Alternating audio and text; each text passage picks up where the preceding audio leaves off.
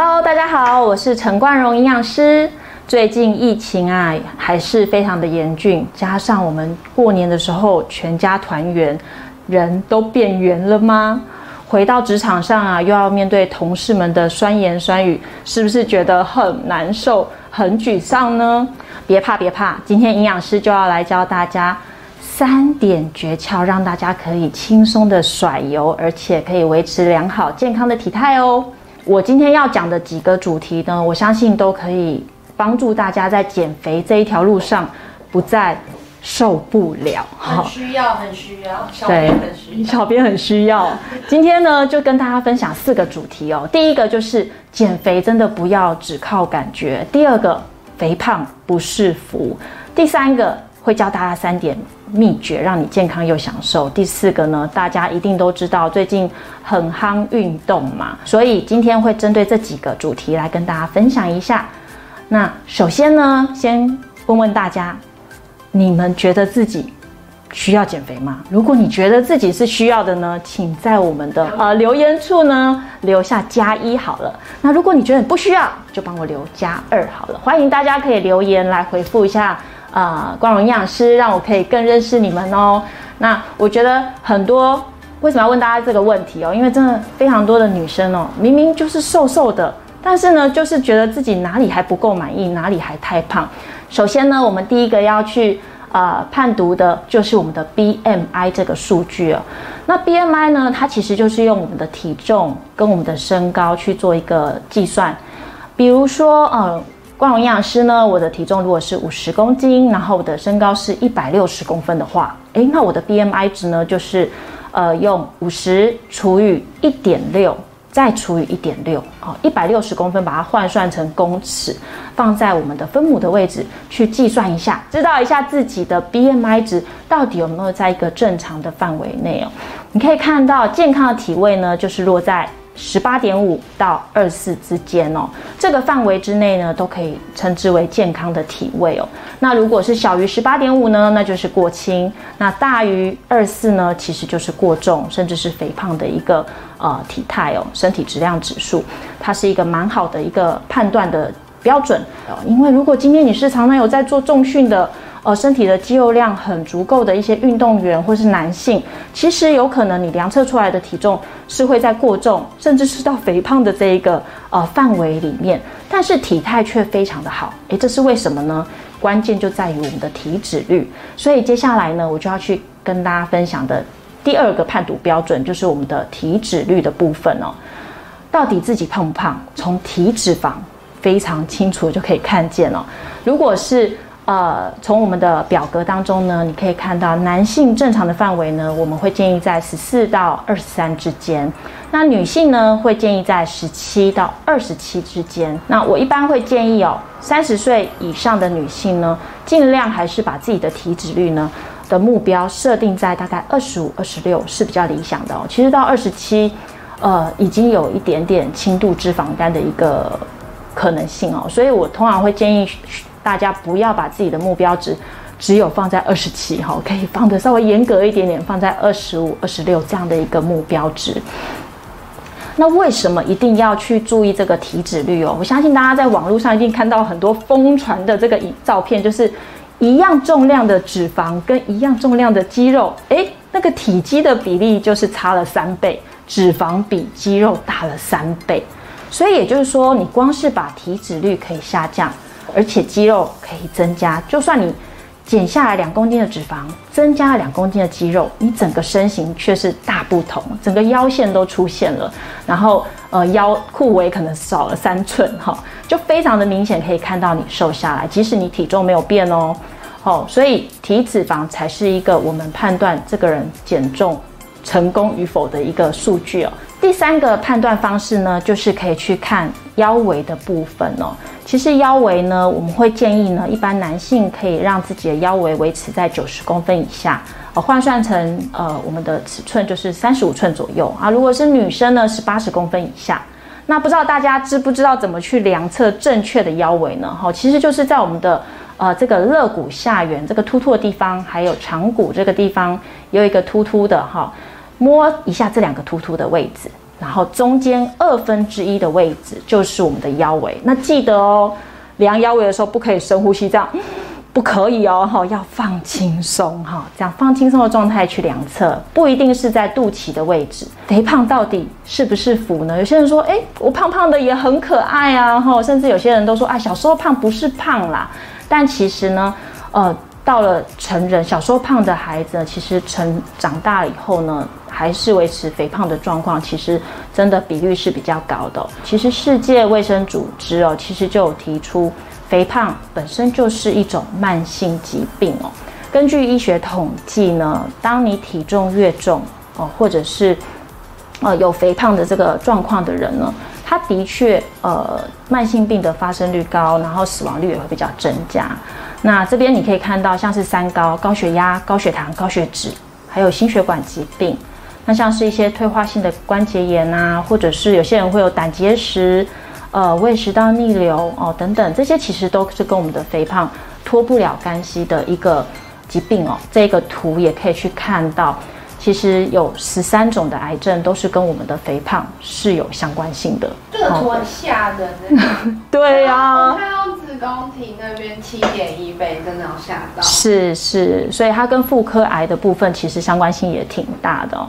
所以其实真的，我们如果能够呃把这个腰围减下来，还有我刚刚说体脂肪可以减下来的话，哇，你可以等于是大幅的下降了这十三种癌症的发生率。我们要怎么做？那今天呢，我就要提供给大家三个秘诀。如果正在观赏我们直播的粉丝呢，我希望大家可以帮我留言一下，呃，分享你自己听过的一些减肥方法哈，就是觉得哇很厉害的，或是很特别的减重法，帮我们留言一下，回应一下我，让我可以呃听一听有什么，或说或许你会留到我留言到我一些没有听过的减肥法哈，饮食跟运动。好，饮食跟运动真的还是能够让你越减越健康，而且轻松享受的一个方式哦。这边给大家三个秘诀看一下哈。第一点就是瘦身餐盘。那什么是瘦身餐盘呢？等一下我会给大家看一下。那原则就是要让大家每餐都要吃饱饱。当你身体有吃饱的时候，你自然就不会随便抓个东西吃啊。像我自己本身，我以前呃。在当全职妈妈的时候，哇，真的哎，小孩非常的呃在闹啊，在手边抱着我，其实真的也没有时间好好的吃一顿饭，然后常常小孩弄好去吃饭的时候，这个饭菜都凉了，我也没食欲了。结果呢，我没吃还不打紧，我下午的时候突然就饿了，饿了会抓什么来吃？饼干啊，然后呃零食啊，随便丢一个到嘴巴，因为低血糖嘛，你就嘴巴一定会想吃东西。那这时候手边有的就是这些甜食，好，或者是甚至是饮料最方便的哈，什么鲜奶茶这类的东西。那不知不觉其实就造成你呃糖分摄取过量，而造成肥胖的一个风险。那我想要问问大家，就是因为我这边也有讲到说瘦身餐盘还有加吃甜点的技巧，那问问大家，你们觉得？营养师吃不吃甜点呢？你们觉得我会不会吃甜点呢？听起来是吃的哦，吃啊，是啊。刚刚听起来应该刚刚会吃啊，哈。对我其实觉得，嗯，当我们在情绪低落啊，吼压力大的时候，确实啦，我们吃一点甜食，真的会心情还不错的哈。不论是甜点啊，或者是嗯一杯有点糖分的饮料，真的心情顿时变很多哈，很舒压，对不对？但是要真的很小心哦。如果我们常常依赖吃甜食来舒压的时候呢，可能你的身体跟你的大脑已经对这个糖产生了依赖性哦。就是你不吃它的时候，你就会觉得哦没有放松的感觉。但是如果你偶一为之，诶，只是想要尝个甜头，可不可以呢？呃，其实我觉得是可以的哈。但是就是你要掌握一个正确的方式跟正确的时机去吃它哈。这个也是我待会会教给大家的。那第二点就是运动前后一定要吃好，而且要吃巧。很多人会以为啊，我运动完这么努力运动，绝对要不能吃啊，要不然就是也有另外一种极端的人，就是我既然这么努力的运动，就是为了等一下的大餐呐，而且大餐就是很多的炸鸡、薯条、意大利面啊，不然就是甜点、饮料等等，觉得自己刚刚运动的很辛苦，所以应该要犒赏自己一下，哇，结果反而让自己的减重。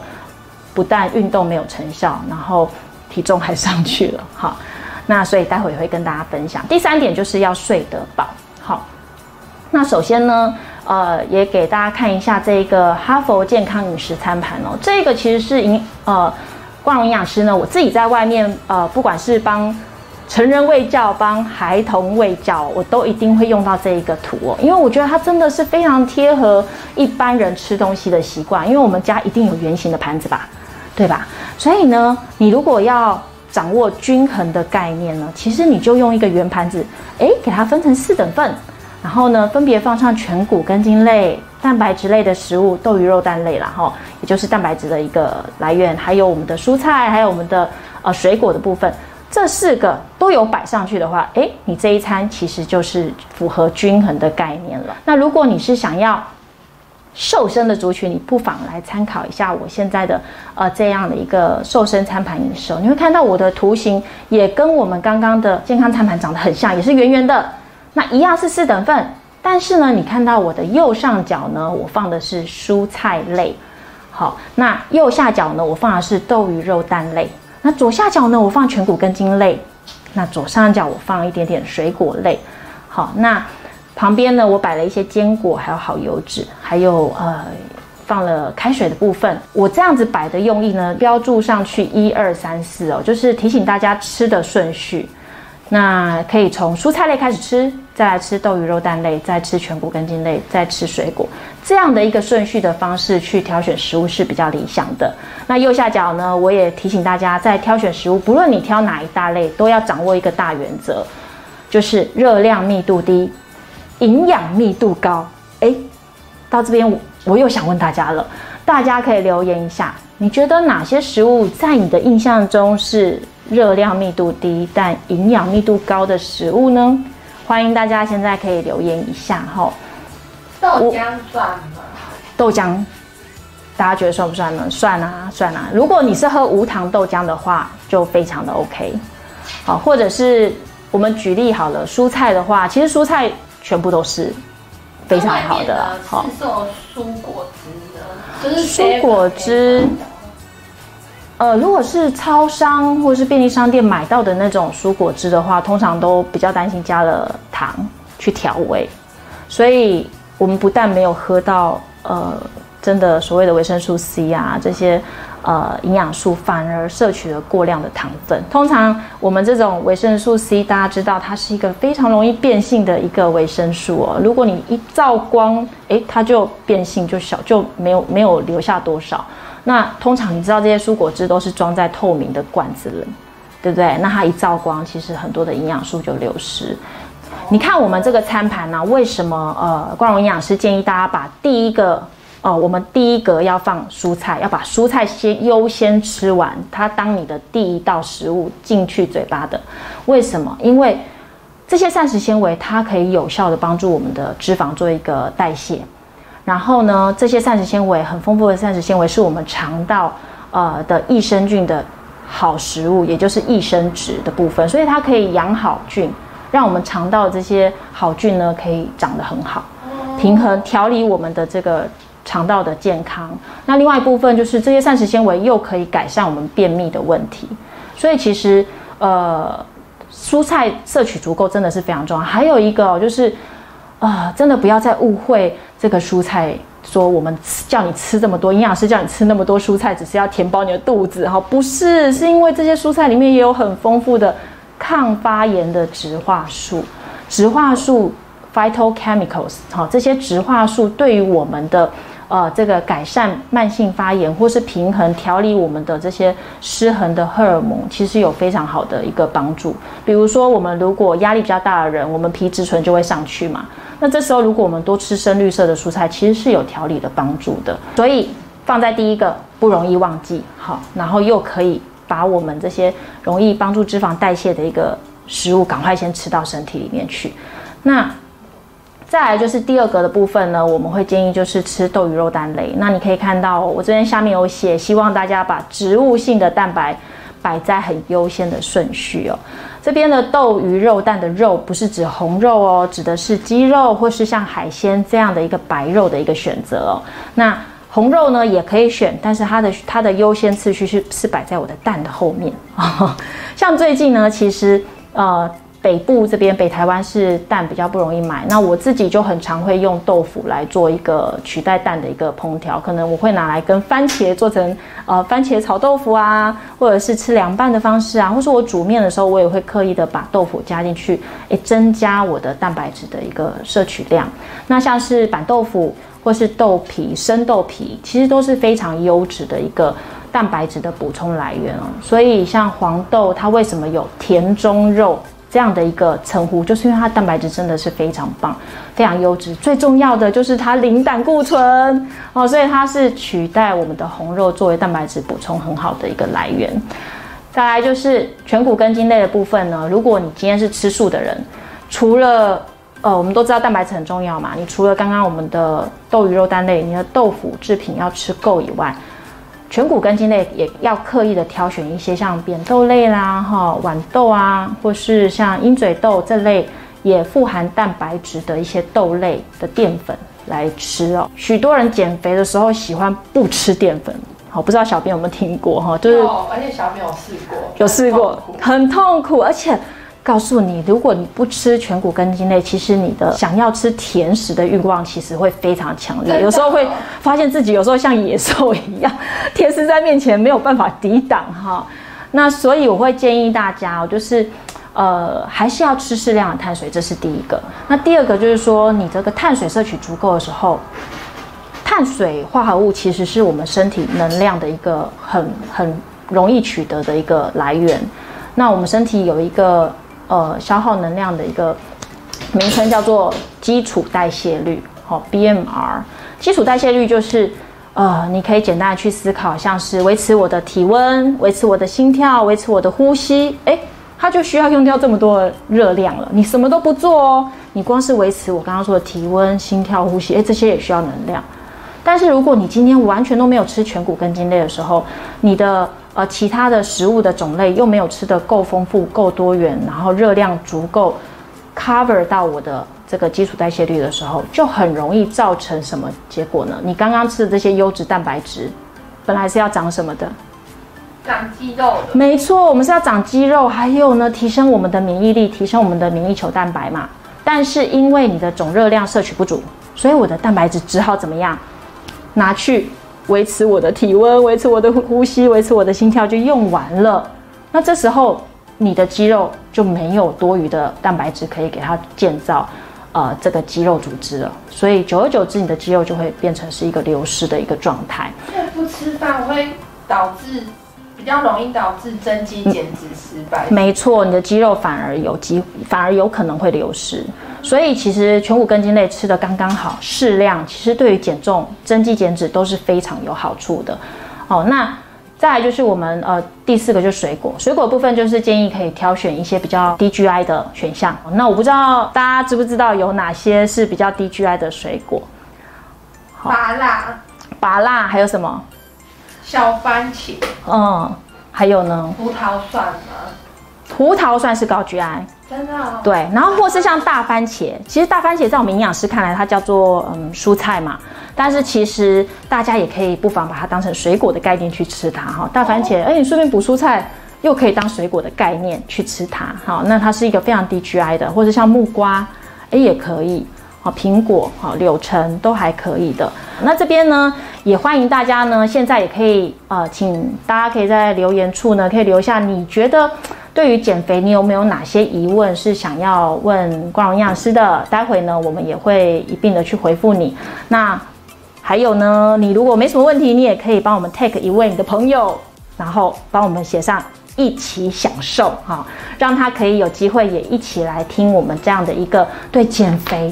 对于年后胖一圈很困扰的朋友们，我们知道该怎么做。OK，那这边也给大家看到我的图，右左上角有一个坚果哈，跟好油脂，这个就是在提醒大家，其实减肥过程你不要完全吃少油，甚至是无油的饮食哦。其实适量的油脂对于我们身体的呃改善慢性发炎是有好处的哦。建议大家可以适量去挑选，加到加到你的一个饮食当中。那右上角就是开水喽。我建议大家的开水量呢，一天呢，以每公斤三十五 CC 来做计算啊，大家也可以计算一下，知道一下自己现在的公斤乘上三十五，就是你每天应该要喝的水量哦。那汤跟茶或就是绿拿铁，健康两杯可以。呃，如果绿拿铁里面的白开水部分是可以算在这个一整天的总水量里面的。嗯。那咖啡跟无糖的茶，或者是呃没有加牛奶的这种黑咖啡，呃，其实是可以算在整天的水量的。但是如果你本身啊常常有水肿的问题，或者是会嗯常常会有便秘，或者是你的那个皮肤很容易会有荨麻疹。痒疹，好这种状况的呃人，我个人会建议大家就是以白开水为主，好，连无糖茶饮、咖啡这类都不可以取代白开水，它是额外的哦。他们你如果要喝那些茶饮，它要算额外的饮品。光是白开水，你就要喝到你的体重乘以三十五 CC 这样的一个水量，它可以帮助你身体做很好的一个代谢。那本身大家知道，水其实它就是一个非常好的抗组织胺，它就可以改善你身体的一个过敏的反应。哦，所以我会建议大家还是尽量以白开水为主，又有又可以增加饱足感，降低你的食欲，何乐而不为？哈。那再来就是说，呃，接下来这个图呢，也给大家看一下，这是血糖值跟我们的吃东西的这个血糖的变化，你会发现有一个红的曲线跟一个绿的曲线。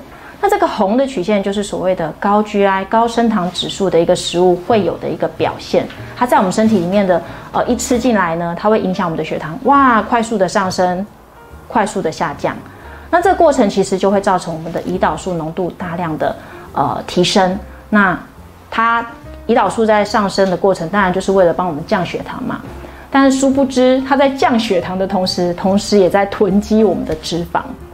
那请大家去思考一下哦，如果你一天吃三个餐次，你觉得胰岛素要起出来几次？三次。那脂肪囤积几次？三次。那如果今天你吃五个餐次呢？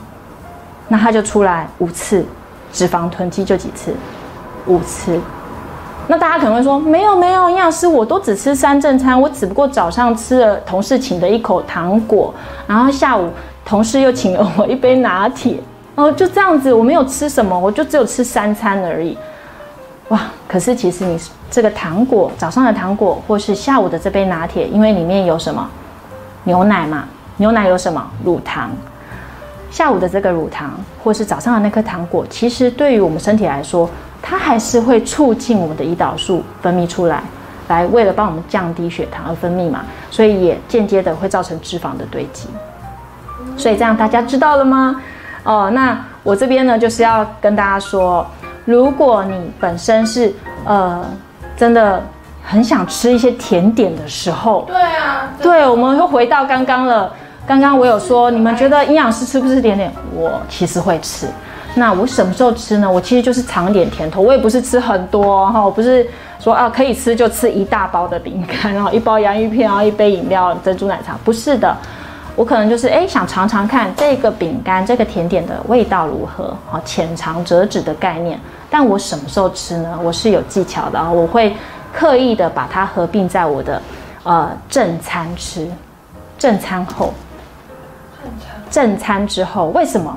好，因为我们在吃正餐的时候，大家会不会吃到蔬菜？大家会不会吃到蛋白质呢？会，会的。所以你这一餐呢，其实已经有。蔬菜跟蛋白质这两个很好的一个营养，它是可以去缓解我们的这个整餐的 GI 值。虽然你这一餐里面也有饭啊，也有甜点，它是碳水，它会造成血糖的上升。但是呢，因为你有跟蔬菜有跟蛋白质一起吃，所以它血糖的上升下降会稍微比较缓和一点。那另外一部分当然就是我刚刚讲的，你尽量不要把这个甜点单独一餐吃嘛，你单独一餐又多了一个波。波动对不对？这个 GI 值又上去了一次，增加了脂肪堆积的频率跟风险。好，所以其实我自己吃甜点的时候，我会这样子去掌握这个吃的时间。那这边给大家分享一些我自己常常会摄取的一些瘦身点心啊，或者是说我自己嘴馋有时候会拿来吃的东西哦。啊，比如说像毛豆啊、豆浆、卤味、茶叶蛋、呃坚果。那我这边有写，我希望带壳的更好。就是像，呃，可能，嗯，像是葵瓜子啊、开心果的，但是不管是哪一种啦哈，我们都还是斟酌，就是你剥掉纸那个壳以后呢，大概就是你手松松一把，叫做一份。我还是会建议大概一天吃一份到两份，顶多两份这样的一个量的坚果就可以哈，也不是说可以抱着一桶一直吃一直吃哈，不 OK。但是毛豆我觉得真的是蛮不错的一个点心哦，就是呃它本身也是一个非常优质的蛋白质，好，你吃毛豆等于同时补蛋白质，那它本身又是一个低 GI 的一个点心，然后又会稍微有饱足感，然后它又有豆荚嘛，所以吃还要稍微呃花一点时间，所以就。我个人真的把它列为是第一名的点心哦。然后像是下面呢，稍微有点糖分的选择，就是啊，像绿拿铁，好，但是我会希望蔬菜可以比例高一点，或者是自己可以偶尔煮一些像木耳甜汤啊，然后用一些寡糖哈来做一个调味就好，不要用一般的糖简单糖去去做调味，你可以用寡糖哈，至少寡糖我们也是肠道益生菌的一个。呃，益生值的来源嘛，然后偶尔加一点枸杞啊，诶，对我们的眼睛视力的维护也很好的哈。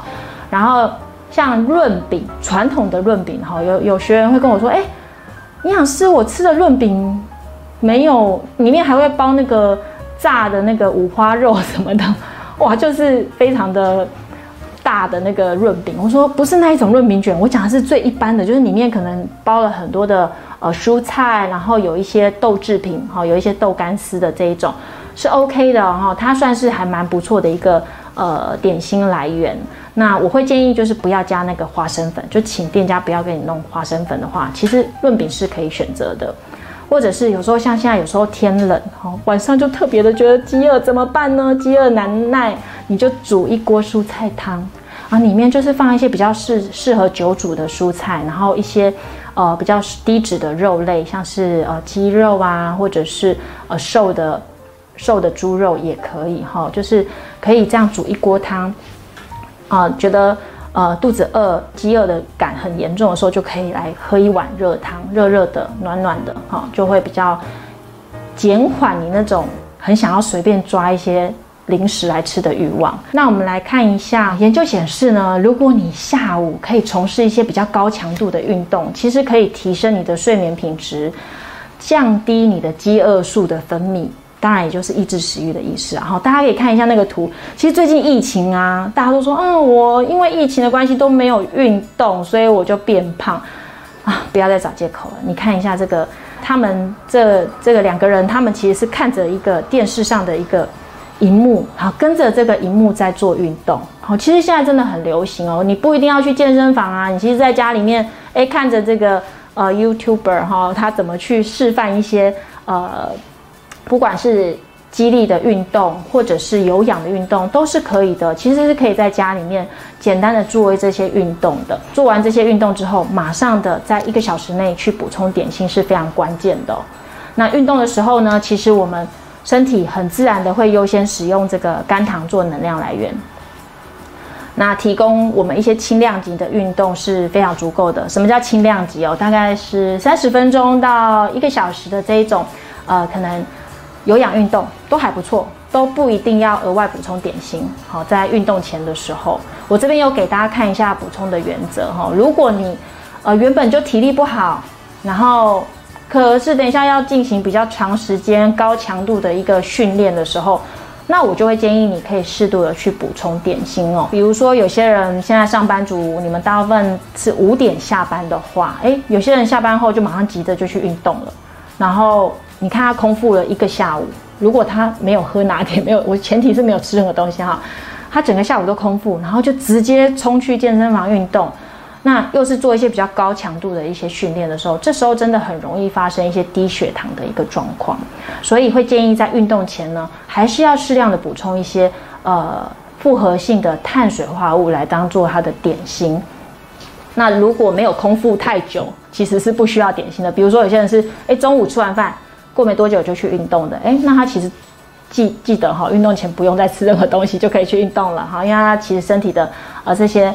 能量或是肝糖的储存都是够的，哈，那这边给大家看一下哈，这是呃营养师为大家准备的运动前的点心食谱，你可以选择，如果是在运动前一个一两个小时，比如说你知道哦，我等一下六点要运动，你大概四点或五点，你就可以准备吃一个像是这样的比较是固体形态的一个点心，像是三角饭团，哦，烤地瓜，或者是全麦吐司两片，哈，这个其实都是属于比较复合性的一个碳水化合物，就是它本身没有那么的精致，好，不是像呃单纯的糖，像是我们吃一个蛋糕或是。吃一个甜点哈，或者吃一个糖果这一种的哈，不要尽量不要吃这种比较呃非常甜的甜食来当做你的运动前点心。好，虽然说运动前要补充一点糖，但是这个糖糖的部分，我们还是希望从好的碳水化合物而来，不要吃这么甜的东西，因为太甜的东西你就想哦，它还是会刺激我们的什么胰岛素分泌，那胰岛素分泌出来就会快速的降血糖，如果再加上你。运动很高强度，就会造成你很容易会手脚，呃，会会全身冒汗呐，或是觉得脸色苍白等等，甚至有些人会因此昏迷都有可能。所以其实不建议在运动前吃太甜的一个点心，比较是挑选这一种地瓜啦、三角饭团啊、吐司啊、全麦吐司啊哈这类的，当做你的运动前一两个小时前的一个点心。那如果已经诶过半小时后就要运动了怎么办啊？我整个下午都没吃。那我就可以喝个优酪乳或者是豆浆，好，这时候可以喝一点含糖的、低糖的也 OK。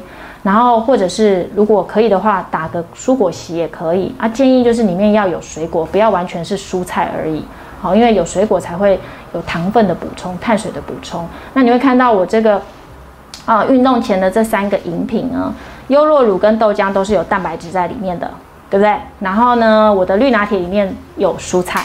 所以它就是属于一个比较是复合性的碳水，它不单纯是纯碳水、纯糖类的一个补充，果糖啊或者是乳糖的补充而已。OK，那接下来运动中呢，其实有一些原则，就是一定要记得喝水。其实我们在运动的时候呢，体温会缓缓的上升，这时候如果可以呃注意这个水分的补充呢，它可以适度的去调整你的体温，呃，是可以让你的运动的表现更好。那其实我不太会建议，就是补充运动饮料。哦，其实运动饮料里面还是有非常多的高果糖糖浆哈，其实热量还是挺高的，所以不要才运动个半小时一小时，然后就去买个运动饮料来喝，觉得自己流很多汗，应该要补充电解质不平衡。不会哈，其实喝水就可以了哈。那运动后的部分呢，呃，我会建议呢，可以摄取。同时具有碳水化合物还有蛋白质的这样的一个点心的组合。那一般来说，蛋白质的摄取量呢，运动后女生可以十五到二十克，那男性呢，我会建议大概二十克左右。哈，那这个运动表现呢，如果你能够及时的在这个运动后的一小时及时补充呢，它的肌肉蛋白的合成作用会是最好的。好，那当然。如果你两个小时也都还可以啊，但是超过两个小时后，其实我就建议你就算了吧，就别吃了哈。那时候再吃就可能是变成，呃，长脂肪比较多了哈。那这边给大家几个运动点心的比例，可以看一下，这边我都有掌握在碳碳水化合物跟蛋白质的比例大概是三到四比一。那比如说像烤地瓜加茶叶蛋或是优酪乳，好。或者是烤地瓜加特浓豆浆，然后现在有一种就是，呃，它比较蛋白质的含量比较高的这种豆浆，稍微比较浓的，好，这个的蛋白质含量是比较高的，可以挑选这一个。那我会建议可以搭配一个小苹果，小小的苹果哈，拳头大，比拳头小一点点也可以哈，或是全麦吐司两片加一点点的鸡胸肉，大概六十克左右就可以了。然后一样一颗小苹果，然后或者是三角饭团搭配草碗蒸，或者是一颗茶叶蛋。然后再加香蕉半根，哈，这都是一些可以呃选择的一个选项哦。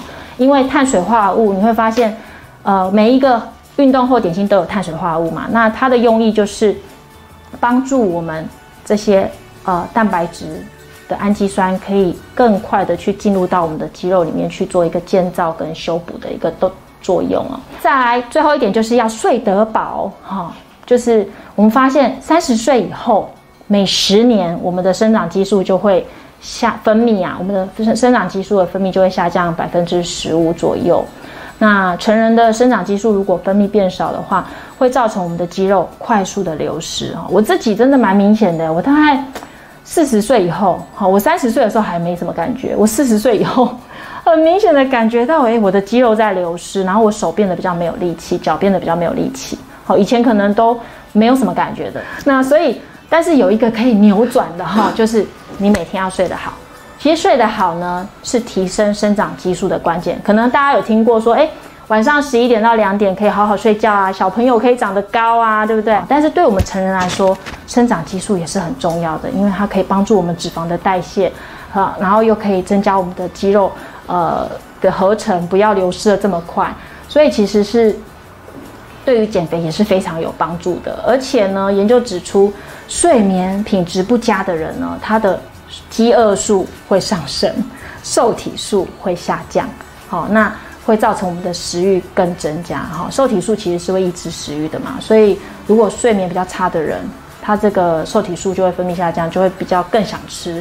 所以为什么人家说不要熬夜啊？因为熬夜就是一个大魔王嘛，你就是只要熬夜就会不自觉想要开一包洋芋片，哦，或者是呃，就是会想吃点东西，你就觉得好像很饿，对对对，就是越晚。越饥饿哈，那个时候就是受体素下降的很快的时候，所以直接去睡觉吧哈，不要犹豫，十一点关掉电视去睡觉哈。那最后呢，也给大家整理了一个六大的瘦身技巧。那我们先看红色的那个啊圆饼图的红色的部分哦，就是。鼓励大家瘦身餐盘要掌握，就是按着顺序吃。大家还记得顺序吗？先吃蔬菜，再吃豆鱼肉蛋类蛋白质部分，再吃全谷根茎类，再吃水果类。